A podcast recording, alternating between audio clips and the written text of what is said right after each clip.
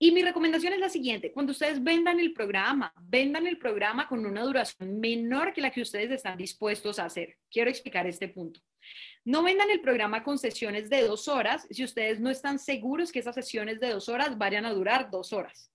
Yo no sé si ustedes recordarán, pero cuando ustedes se les vendió MS, MS se les vende bajo el formato de sesiones de 90 minutos.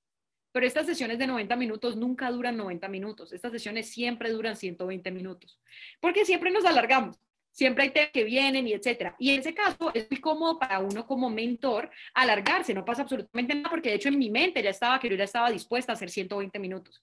Pero si yo les digo a ustedes que vamos a hacer sesiones de 120 minutos y por alguna razón en algunas el tema no da para 120 minutos, no queda para 90, es como si ustedes estuvieran entre comillas perdiendo algo.